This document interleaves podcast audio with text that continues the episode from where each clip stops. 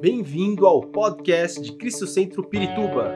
Para ficar sabendo sobre tudo de nossa igreja, acesse cristocentro.org.br ou siga-nos através do Facebook e Instagram como Cristo Centro Pirituba.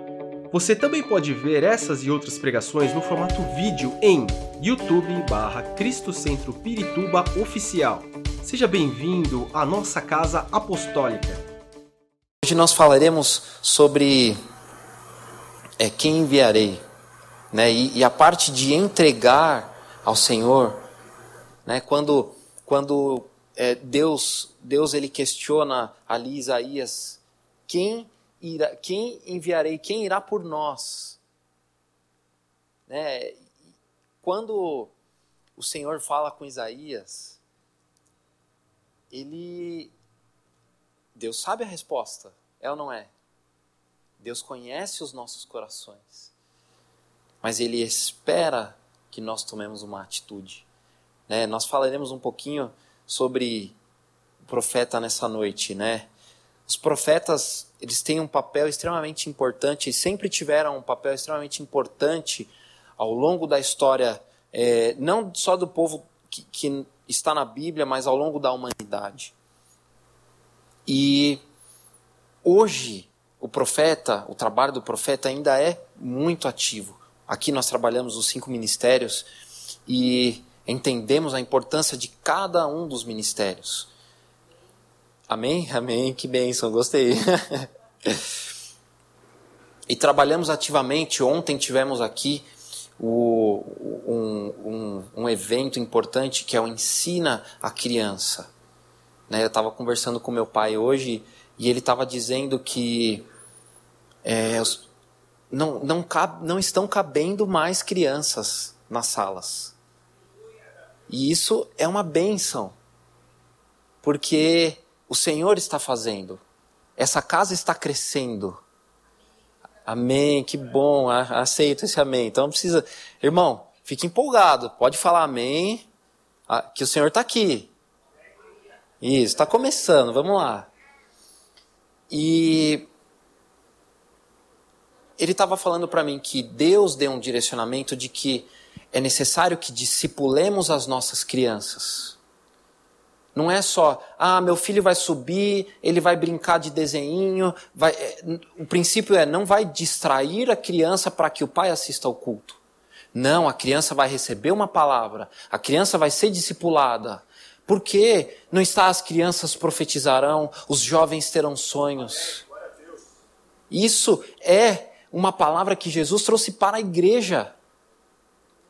E, é um, e, e, e o fato de não caber mais criança significa que a igreja está crescendo. Quantos pais vêm na igreja porque os seus filhos, não, eu quero ir para a igreja, me leva para a igreja. Não é só porque é legal, porque elas estão recebendo algo. Eu estava falando com uma das professoras hoje e ela estava falando para mim que ela se impressionou com o testemunho das crianças. Né? É, o Jonas a Kátia não estão aqui, mas eles subiram. Ela estava falando para mim que a filhinha deles, ela estava falando com as amiguinhas na sala: Olha, eu já avisei minha mãe que eu estou em jejum porque eu vou ministrar na dança. Ela tem 10 anos. Eu vou ministrar na dança e eu estava orando para Deus fazer algo enquanto eu ministrava. Irmãos, isso é o Espírito Santo. Ela entende que ela não está aqui só para dançar, porque é bonito ou porque ela está adorando a Deus, mas porque existe um papel dentro do reino que ela está desempenhando. Assim como cada um de nós, o Espírito Santo, é, ele nos dá, nos dá dons para que possamos desempenhar o nosso chamado, o ministério que Deus nos chamou, porque todos nós fomos chamados. Nenhum amém. você não crê que você foi chamado, irmão? Quando, quando Jesus disse: Vão e façam discípulos por todas as nações. Ele está falando com todos nós. Ele não está falando somente com os discípulos, os doze. Os doze eles tiveram o seu tempo com Jesus Cristo. Mas quando Jesus ele ressuscita e ele dá uma ordenança, vão e façam, vão e multipliquem, é para toda a igreja. Muito bem, e os profetas, eles tiveram um papel extremamente importante. Né? Estamos falando de chamado, estamos falando de missões.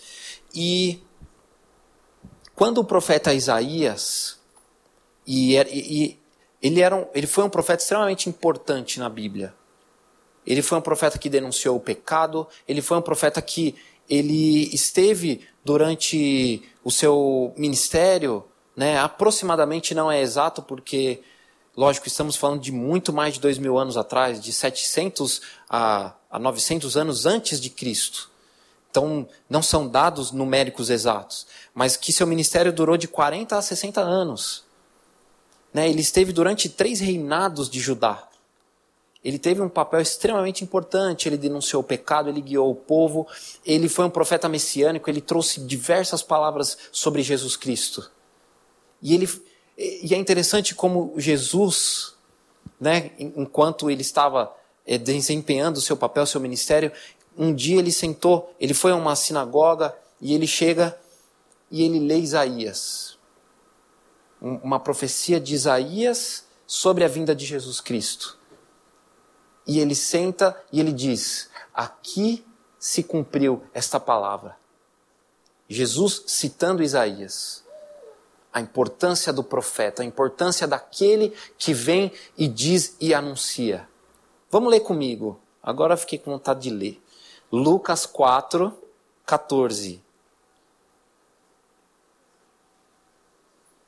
Senão vocês vão falar que eu não li nenhum versículo. Não pode, né?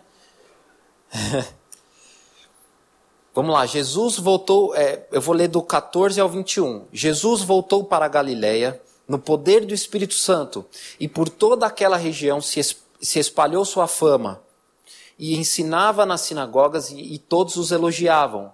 Ele foi para Nazaré, onde havia, onde havia sido criado, e no dia de sábado entrou numa sinagoga como era de costume, e levantou-se para ler. Foi-lhe entregue o livro do profeta Isaías. Abriu-o, entrou o lugar onde estava escrito: é, O Espírito do Senhor está sobre mim, porque ele me ungiu para pregar as boas novas aos pobres. Ele me enviou para proclamar liberdade aos presos e recuperação da vista aos cegos, para libertar os oprimidos e proclamar o ano da graça do Senhor. E então ele fechou o livro, devolveu o assistente e assentou-se na sinagoga. Todos tinham os olhos fitos nele.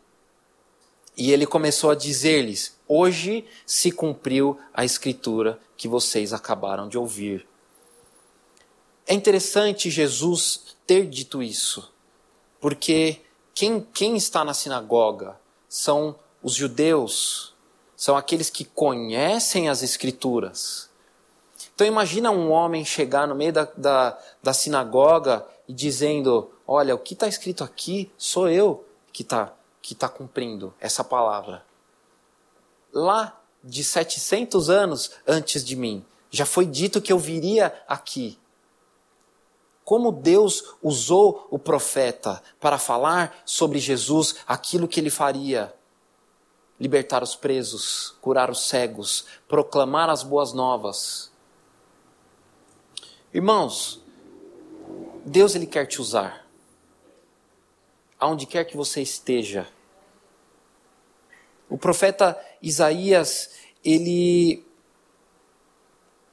foi um homem que ele necessitou ser transformado por Deus.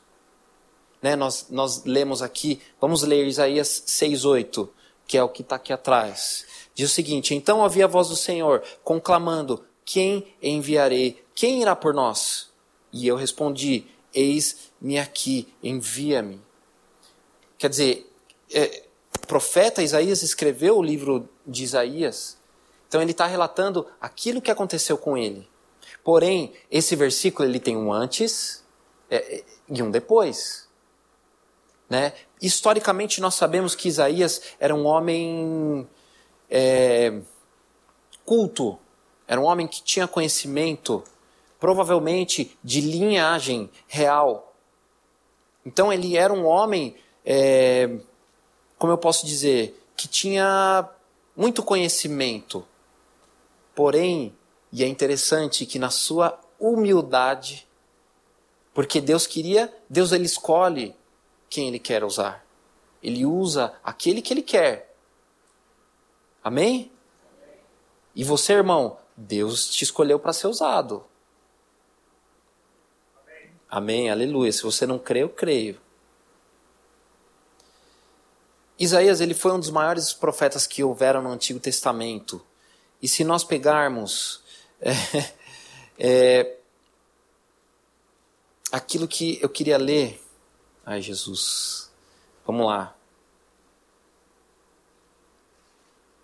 Se pegarmos do início de Lucas, é, Lucas não, perdão, do Isaías 6. Vamos lá, rapidinho. Vamos ler o antes, né, aquilo que eu estava dizendo. Isaías 6. 6.1, vamos abrir, Isaías 6.1. No ano em que Uzias morreu, eu vi o Senhor assentado num trono e exaltado, e a aba de sua veste enchia o templo. Acima dele estavam serafins, cada um deles tinha seis asas, com duas cobriam o rosto, com duas cobriam os pés e com duas voavam. E proclamavam uns aos outros: Santo, Santo, é, Santo é o Senhor dos exércitos. A terra inteira está cheia da sua glória.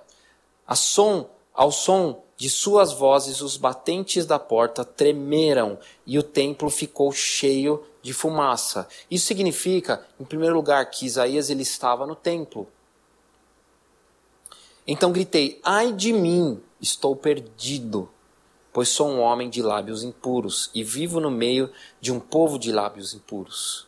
E os meus olhos viram o Rei, o Senhor dos Exércitos. Irmão, essa passagem é tão rica que, em primeiro lugar, Isaías ele tenta descrever algo que é indescritível. Certo? Ele usou aquilo que ele tinha de recurso para poder trazer para a gente aquilo que ele viu. Muito bem, mas isso revela algo muito maior. Isaías, ele percebeu a sua própria condição. Ai de mim. a presença do Senhor encheu o templo e ele percebeu quem ele era, ele percebeu a sua condição. Mas muito mais do que um pecado, porque quando ele diz, ai de mim que sou um homem de lábios impuros, ele não chega e diz, Senhor, me perdoa-me porque hoje eu pequei, hoje eu falei algo é, que era impróprio. Não, ele, ele falou sobre a sua condição. Qual era a condição dele? Ele era um homem de lábios impuros. Quer dizer, ele não significa que ele não fazia isso uma vez no dia ou uma vez a cada dia. Era uma condição que ele vivia fazendo. Em primeiro lugar, porque ele diz: Estou num povo, no meio de um povo de lábios impuros. Ele está falando do próprio povo que ele vivia. Esse capítulo 6, ele descreve quando Deus chama Isaías para exercer o seu ministério, para exercer o seu chamado. Então, em primeiro lugar, é, Deus vem, enche com a sua presença, e aí o próprio Isaías entende a sua condição. Irmãos, hoje é, vivemos em um tempo em que a pandemia ela nos forçou a ficar excluídos. Ficar em casa, por mais que é cansativo, é ou não é? É meu, ficar em casa, ah, queria sair e tal. Porém, existem resquícios. Porque assim, é, se nós paramos para analisar, durante dois anos, dois anos nós estivemos em casa. E quanto àqueles que não têm casa? Onde eles estavam? Quantos de nós paramos para pensar nisso? Um morador de rua, onde ele estava durante, durante esse tempo todo? Por que, que eu quero dizer isso? É, nós nos tornamos muito mais egoístas. Nos levou a, a, a pensarmos em nós mesmos. Ah, não me toca, vou ficar doente. Ó, fica aí, não chega perto de mim. Quantos de vocês passaram por alguma situação parecida? Acho que todo mundo passou por alguma situação em que você chega num lugar e você não pode tocar em nada, você não pode fazer nada, porque a pessoa está preocupada com o quê? Consigo mesma. Ah, não significa, obviamente, que nós não devemos ter cuidado. Vamos separar as coisas. Mas isso inconscientemente nos leva a parar de pensar no próximo e a pensar em nós mesmos. E quando o Espírito Santo de Deus nos incomoda, quando Deus incomoda, quando Deus incomodou Isaías, o que, que ele falou? Ai de mim, mas não é só ai de mim, ai do meu povo. Quando nós entendemos e percebemos a nossa condição, não uma condição somente de um pecado, mas uma condição pecaminosa, e entendemos o que nos causa, de onde viemos, e aí o Espírito Santo ele começa a agir. Porque assim, é, o homem, por não reconhecer a sua condição, e isso é uma análise minha, tá, irmãos? Eu estava matutando, conversando com o Espírito Santo. Existem mais de 100, eu não lembro o número exato, mais de 100 identidades de gênero. Né? Não, não sei quem, quem lembra aqui o número exato, acho que ninguém, né? Mais de 100 identidades de gênero. Tem pessoas que se identificam como planta, como árvore, como animal, como objetos inanimados. O que isso quer dizer? Porque quando você se identifica, ou quando você busca a sua identidade, você primeiro deve fazer uma autoanálise. Quem sou eu? Quem eu sou? O que eu vim fazer? Qual é o meu papel? E às vezes, entender que, quem nós somos, isso gera conflito. Isso gera é, sacrifício da nossa parte por algumas coisas. E gera entender a minha condição e fazer mudanças em cima disso. A humanidade, ela prefere se identificar como uma planta, se prefere se identificar como um animal, do que ter que fazer mudanças, do, do que ter que buscar as mudanças necessárias para encontrar a sua verdadeira identidade. E aí, quando, quando Isaías, lá no verso 6 do capítulo 6, que diz o seguinte: Logo um dos serafins voou até mim, trazendo uma brasa viva que havia tirado do altar com uma tenaz. Com ela tocou a boca e disse: Veja, isto tocou os teus lábios. Por isso a sua culpa será removida e o seu pecado será perdoado. Então ouvi a voz do Senhor, que é o versículo que nós lemos: Quem enviarei? Quem irá por nós? E eu respondi: Eis-me aqui. Mas aqui eu quero me atentar. Quando nós entendemos a nossa condição, quando, quando nós entendemos o nosso pecado, aquilo que carregamos dentro de nós, e dizemos: ai de mim, perdoa-me, não cabe mais em mim, Senhor, porque a tua presença é tão forte. Irmãos, é, é, Isaías ele estava no templo fazendo o que? Ele estava buscando ao Senhor. Ele estava adorando ao Senhor. E aí, quando a presença de Deus veio, é foi impossível que ele não entendesse quem ele era. Foi impossível que ele não entendesse a sua condição e pedisse perdão. E Deus, na sua bondade, o que, que ele faz? Ele, ele toca exatamente aonde era necessário tocar. Ele transforma exatamente onde era necessário transformar. O seu pecado será perdoado. Quando entendemos a nossa condição e o nosso pecado é perdoado, aqui como diz Isaías, o Espírito Santo então, Deus aqui, o Senhor, ele fala com Elias: já que você entendeu quem você é, já que agora eu te perdoei, você não tem mais desculpas. Sabendo, ele chama Isaías e diz: quem irá por nós? Ele está falando é, da Trindade, Pai, Filho e Espírito Santo. E aí, aquele homem que entendeu que era pecador, entendeu aquilo que tinha acontecido, ele diz: Eu estou aqui, envia-me a mim. que eu estou querendo dizer? Muitas vezes nós seguimos a nossa vida, nos distraímos com muitas coisas, e mesmo quando chegamos aqui na igreja, às vezes a gente está cansado e vamos adorar ao Senhor. Adoramos ao Senhor um pouco cansados, né? E às vezes deixamos passar alguma coisa. Chegamos aqui, adoramos a Deus e mas não entregamos o nosso 100%. E aí quando vem a pergunta: "Ah, Senhor, eu estou cansado. Hoje não.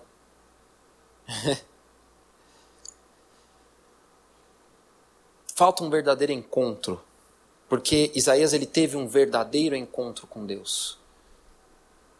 E aí, quando ele diz dele e do povo, quando Deus chama é, e diz quem irá por nós, ele está dizendo irá fazer a obra, irá falar ao próximo, proclamar, denunciar. Ele sabia, Isaías sabia aquilo que Deus estava chamando ele para fazer. E ele, mesmo entendendo a sua condição, tendo sido perdoado, disse: Eu vou. Quando o Espírito Santo ele fala conosco, quando ele nos transforma, é impossível que nós permaneçamos na mesma condição, porque assim, Deus ele não precisava ter perguntado para Isaías. Ele, falou, ele poderia falar: ó, agora que eu te transformei, vai e faz. Isaías certamente faria. Mas ele queria que Isaías entendesse que quem estava chamando ele era Deus, que ele não estava obedecendo apenas uma ordem, mas que o seu coração estava tão cheio do Espírito, que estava tão cheio por poder ir e levar a palavra de Deus, que era necessário que Deus perguntasse: Não, eu vou, eu quero, me leva.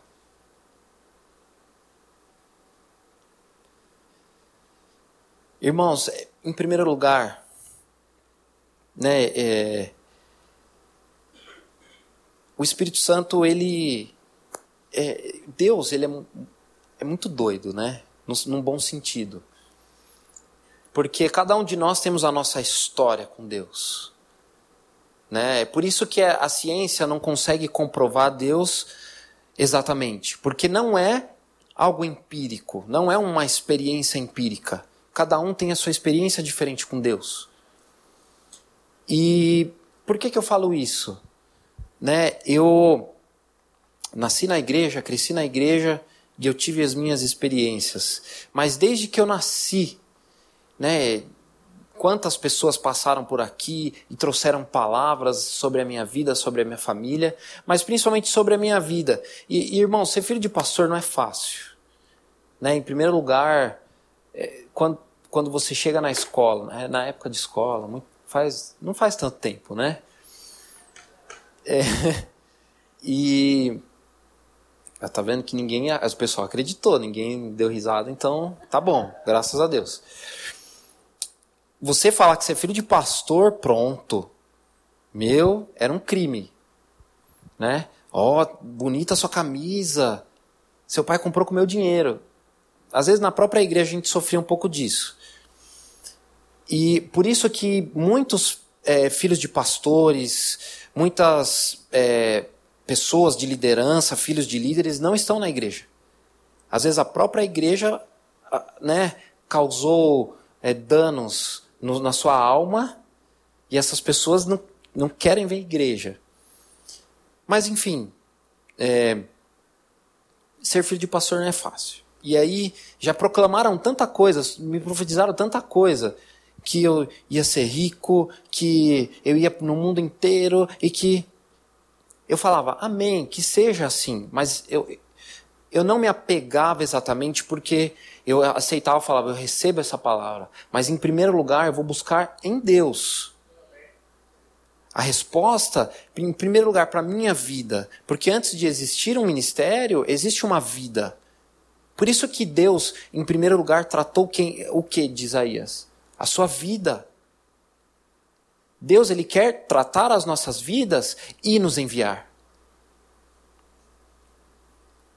Quando eu reconheço a minha condição, quando eu entendo, obviamente o tratamento ele é simultâneo. Enquanto eu vou fazendo, Deus vai me ensinando, Deus vai me tratando. Porque senão ia passar a vida inteira, a gente ia ser usado quando tivesse já ali no leito, porque é quando eu ia entender muita coisa, amadurecer muito mais. E, enfim, muitas dessas palavras não se cumpriram. Eu poderia me decepcionar, eu poderia falar, ih Deus, e aí? A culpa é sua. Se eu tivesse é, regido a minha vida conforme aquilo que me disseram. Por que, que eu falo isso? Quando eu busco a Deus no meu íntimo, a minha identidade em Deus, ela começa a aparecer. Buscar a Deus no meu dia a dia. Porque, irmãos, nós somos bombardeados o dia inteiro com informações, com propagandas, com memes, com reels. E tem tanta coisa que é inútil, mas que distrai a gente. Às vezes tira o nosso foco.